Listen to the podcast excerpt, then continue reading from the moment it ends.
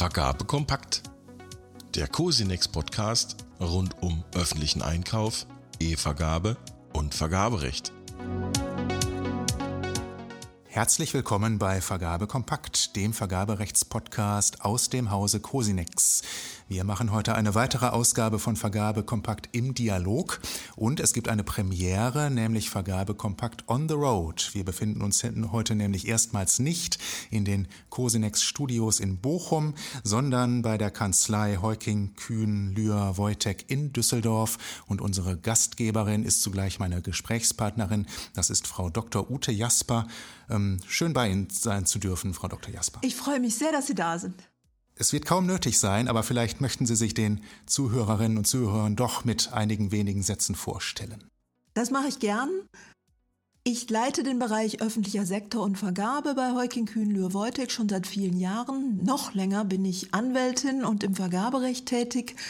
Seit Anfang der 90er Jahre begleiten wir im Team die öffentliche Hand, Städte, Dörfer, Länder, auch die Bundesregierung bei kleinen und großen Projekten, für die die öffentliche Hand vielleicht nicht das Know-how aufstellen, nicht entwickeln will oder Unterstützung benötigt.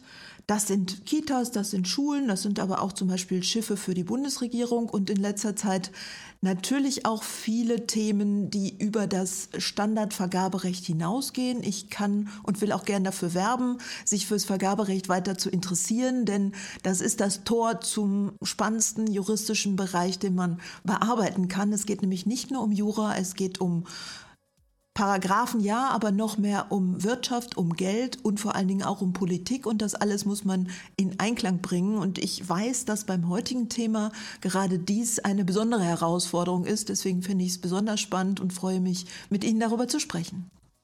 Die Freude ist ganz meinerseits. Ähm, es gibt ja einen konkreten Anlass, aus dem wir heute miteinander sprechen.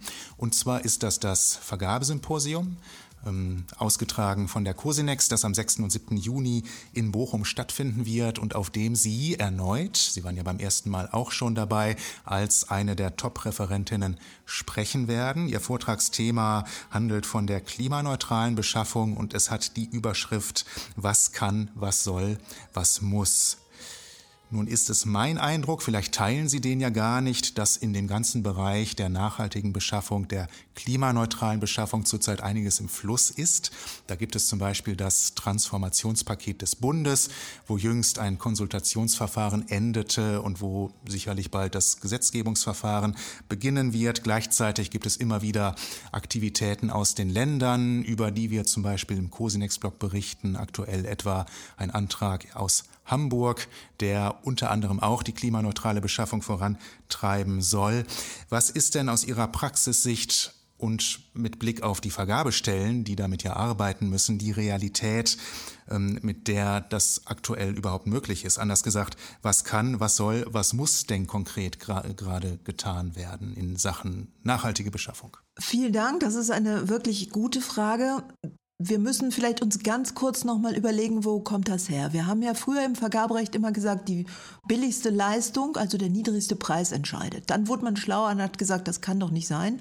Es kommt auf das Preis-Leistungs-Verhältnis an, also Qualität und Preis. Inzwischen, das ist auch richtig, denn öffentliche Beschaffung ist ein Teil auch des politischen Handwerkszeugs, geht es darum, dass die öffentliche Hand nicht nur gute Qualität kauft zu günstigem Preis, sondern dass sie auch die Klimaschutzziele, die Umweltschutzziele, Artenschutz, alles was dazugehört bei Nachhaltigkeit mit in den Blick nimmt.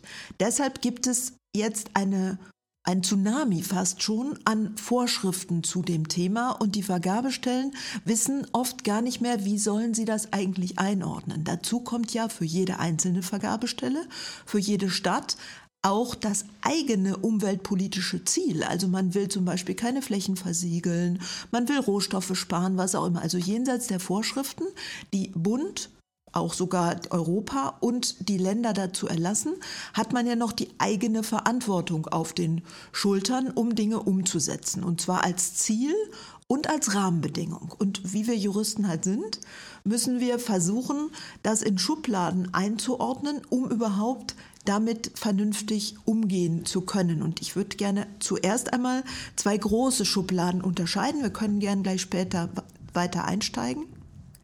Ähm, das eine sind die zwingenden Anforderungen. Also da können wir uns ja alle was drunter vorstellen. Wenn man ein Auto fährt, man darf nicht schneller fahren als 100. So, dann kann man sich auch nicht darüber unterhalten, ob man vielleicht mit, mit schnellerem Fahren irgendwo andere Kriterien erfüllt. Und es gibt Sollvorgaben, es gibt Ziele, die man erreichen will, aus Regelungen von Bund, Land und Kommunen. Und diese umzusetzen ist nicht zwingend, sondern dann fakultativ. Und ich glaube, wir müssen wirklich in diesen Rahmenbedingungen erstmal denken. Und dann stellt man sich als Vergabestelle ja die Frage, Stufe 1, was muss ich zwingend beachten? Saubere Fahrzeugegesetz zum Beispiel oder Lieferketten-Sorgfaltspflichtengesetz, vieles andere mehr sind Mussvorgaben. Die muss ich als Vergabestelle identifizieren und dann stellt, fragt man sich, wie setze ich die ins Vergabeverfahren um? Meistens als sogenannte Mindestanforderungen, also als zwingende Vorgaben. Erste Schublade. Zweite Schublade, Ziele, nämlich das Land schreibt vor, ich habe hier gerade liegen, die, das neue Klimaschutz- und Klimawandel-Anpassungsgesetz, wunderbarer Name, aus Februar 23 in Baden-Württemberg. Dort geht es nicht um zwingende Einzelvorgaben, sondern es geht um Ziele, die schreiben einfach vor, der öffentliche Auftraggeber, also die Vergabestelle, hat bei der Auftragsvergabe bestimmte Dinge zu berücksichtigen. Sei es Einsparvorgaben, CO2-Vorgaben, sei es äh, Klimaschutzvorgaben, aber sie schreiben nicht, konkret und zwingend vor, was zu tun ist. Also kein Auto darf mehr ausstoßen als X, das schreiben die nicht vor. Oder nur noch Elektrofahrzeuge, sondern sie schreiben Ziele vor. Und das ist ja ganz oft der Fall und da entsteht die Schwierigkeit für die Vergabestelle. Es ist ja so, dass es so eine Art Spagat oder Balanceakt gibt. Einerseits zwischen diesen strategischen Zielen, allen voran Nachhaltigkeit, und andererseits dem immer wieder anzutreffenden Bestreben, Vergaberecht vereinfachen, Verfahren beschleunigen. Ist es nicht so, wenn man lediglich Ziele vorgibt, wo es dann eben auch eine gewisse Kreativität erfordert, die zu erfüllen, dass es dann wieder eine, eine Steigerung der Komplexität der Verfahren mit sich bringt? Das ist so. Wenn ich nur den niedrigsten Preis werte, dann habe ich ein einfaches und schlichtes Verfahren. Wenn ich Preis und Qualität werte, wird es schwieriger. Wenn ich Preis, Qualität und Nachhaltigkeit einbringen muss, wird es natürlich komplexer. Aber wir können uns dieser Pflicht ja nicht entledigen. Wir alle haben die Pflicht, die Umwelt zu schützen und wir müssen das, denke ich, als öffentliche Hand doch auch mit einer Vorbildfunktion umsetzen. Das heißt, das Ziel muss jetzt sein, und da hoffen wir ein kleines Stück dazu beitragen zu können, das Ziel muss sein, diese Komplexität wieder einzufangen und wie so ein Schmetterlingsnetz zu sagen, die fliegen alle in unterschiedliche Richtungen, aber im Grunde ist es doch ganz einfach. Es gibt diese Sorte, jene Sorte und die dritte und damit kann man umgehen. Für Thema Nachhaltigkeit und Klimaschutz geht es darum zu sagen, wie eben schon angedeutet, Mindestanforderungen, das ist einfach, die identifiziert man, räumt man ab, baut man ein.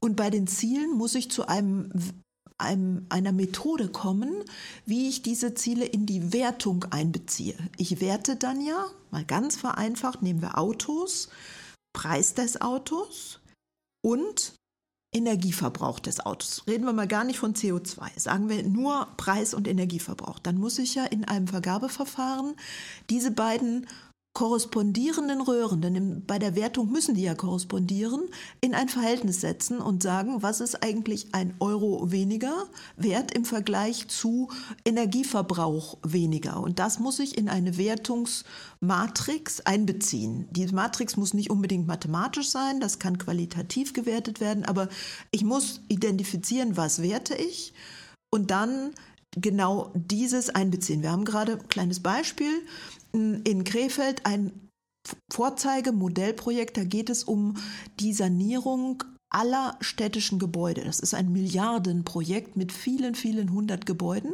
die nicht nur mal eben ein bisschen Contracting haben sollen, also neue Energieversorgungsanlagen, sondern bei denen man sagt, es ist eine Kombination aus energetischer und baulicher Sanierung.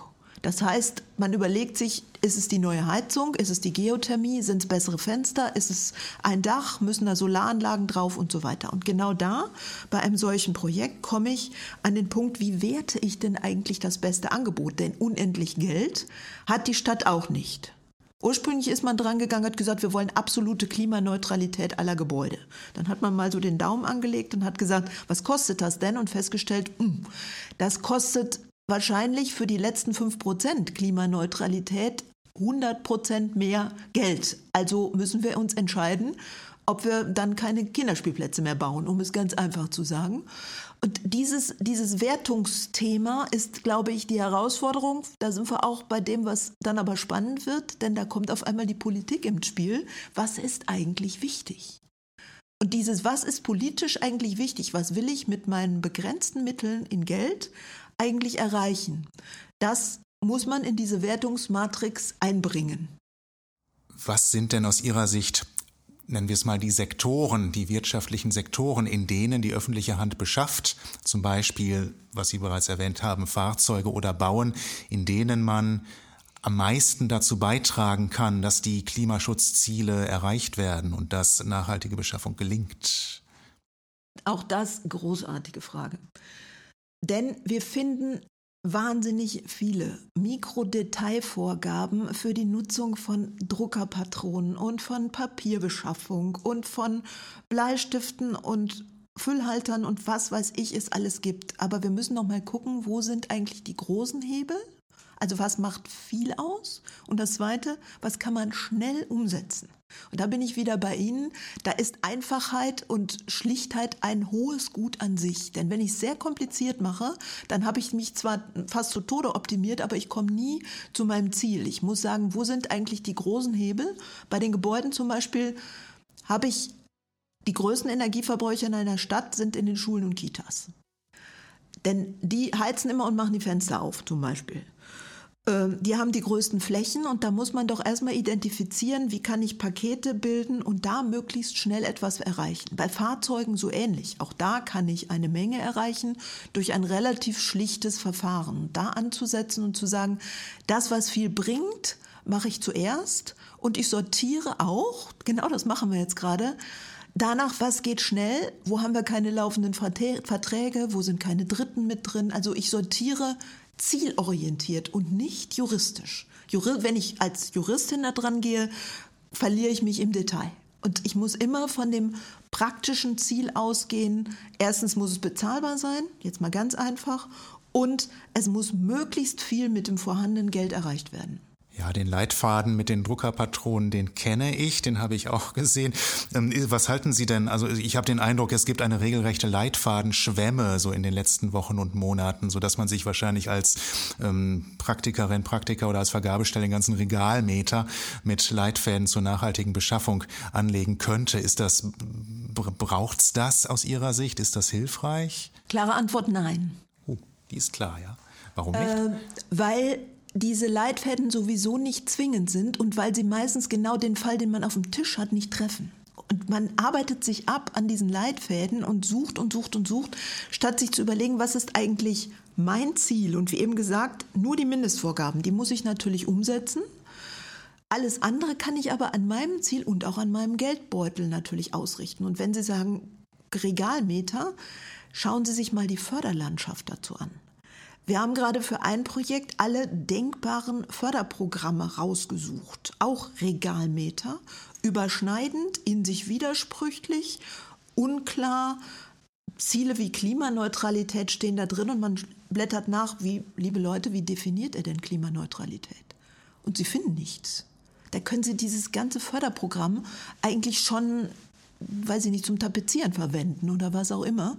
Also es ist da auf Seiten der Gesetzgeber, der Fördergeber eine Hyperaktivität, die wirklich schädlich ist. Das führt wie bei Grundsteuererklärung dazu, dass man gar keine Lust mehr hat und es lähmt auch. Ich glaube wirklich, dass uns das möchte ich auch gerne, wenn ich hier die Gelegenheit habe, das auch mal einmal sagen, dass diese Überbürokratisierung nicht nur, also hilfreich sowieso nicht, aber noch nicht mal neutral ist, sondern wirklich schädlich, denn es verhindert bei der normalen Vergabestelle, das Umsetzen von Projekten. Die sagen, da komme ich nie mit klar, da finde ich nicht durch, machen wir erstmal was anderes. Oder machen wir so wie immer ohne Ihren Vortrag auf dem Vergabesymposium vorwegnehmen zu wollen. Das wird in der Knappheit oder Kompaktheit, mit der wir hier ja bekanntlich aufnehmen, ohnehin kaum möglich sein. Aber worauf können sich denn die Zuschauerinnen, Zuschauer Ihres Vortrags freuen? Was könnte man so als ähm, Learning mitnehmen, wenn man da gewesen ist? Ein Takeaway, genau. Genau. Äh, ein Takeaway, hoffe ich, wird sein, dass man wirklich mit praktischen Beispielen nach Hause geht. Es nützt ja nichts, wenn wir uns alle gegenseitig erzählen, wie schlimm die Welt ist,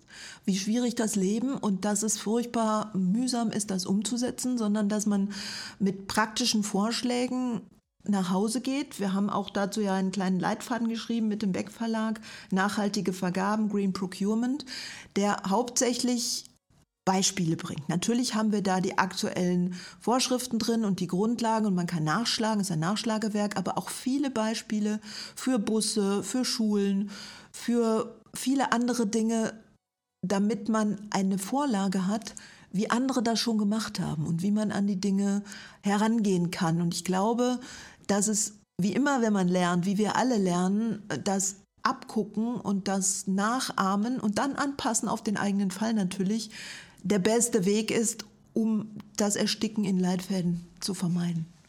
Sie sind ja bereits zum zweiten Mal als Referentin beim Vergabesymposium dabei. Vielleicht als abschließende Frage noch kurz, was ist Ihnen denn von der ersten Veranstaltung, vom ersten Vergabesymposium im vergangenen Jahr besonders in Erinnerung geblieben? Ganz besonders gefallen hat mir eigentlich das Format. Sie haben so gut mit dem Publikum gearbeitet, fand ich. Das hat mir sehr gut gefallen, dass das Publikum über diese technischen Wege die Möglichkeit hatte, Fragen einzuspeisen, dass die Fragen sortiert wurden, gestellt wurden, sodass jeder auch die Chance hatte, bei den Vorträgen, aber auch in den Gesprächen am Rande und an den Ständen seine Themen anzusprechen und mit konkreten Lösungsansätzen nach Hause zu gehen. Das finde ich sehr viel besser als bei anderen Veranstaltungen, wo man doch in die Zuhörerrolle gedrängt wird und so nach ein, zwei Stunden sagt, ich gucke mal in mein Handy und ich gucke mal, was an Mails gekommen ist und dann rauscht es so ein bisschen an einem vorbei.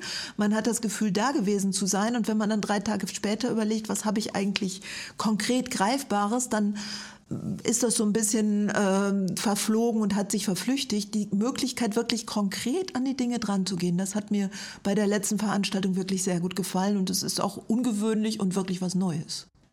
Vielen Dank. Daran werden wir auch bei der Nachfolgeveranstaltung äh, anknüpfen. Ganz herzlichen Dank, Frau Dr. Jasper, für dieses, wie ich finde, hochinteressante und spannende Gespräch, was ja einen Ausblick bieten wird auf Ihren mindestens ebenso spannenden Vortrag auf dem Vergabesymposium. Für Sie, liebe Zuhörerinnen und Zuhörer, nochmal die Information, dass stattfinden wird am 6. und 7. Juni in Bochum, dort in der altehrwürdigen und imposanten Jahrhunderthalle. Wenn Sie noch nicht angemeldet sind, was viele schon sind, dann tun Sie das am besten bald unter vergabesymposium.de. Dort finden Sie auch natürlich einen Komplettüberblick der Agenda mit vielen weiteren interessanten Vorträgen, Podiumsdiskussionen, Masterclasses und natürlich einem Rahmenprogramm, das sich sehen lassen kann. Ähm, herzlichen Dank, Frau Dr. Jasper, für das Gespräch und Ihnen, liebe Zuhörerinnen und Zuhörer, für Ihre Aufmerksamkeit. Ich danke Ihnen.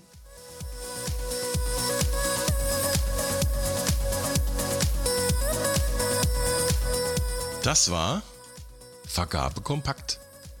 Der Cosinex Podcast rund um öffentlichen Einkauf, E-Vergabe und Vergaberecht.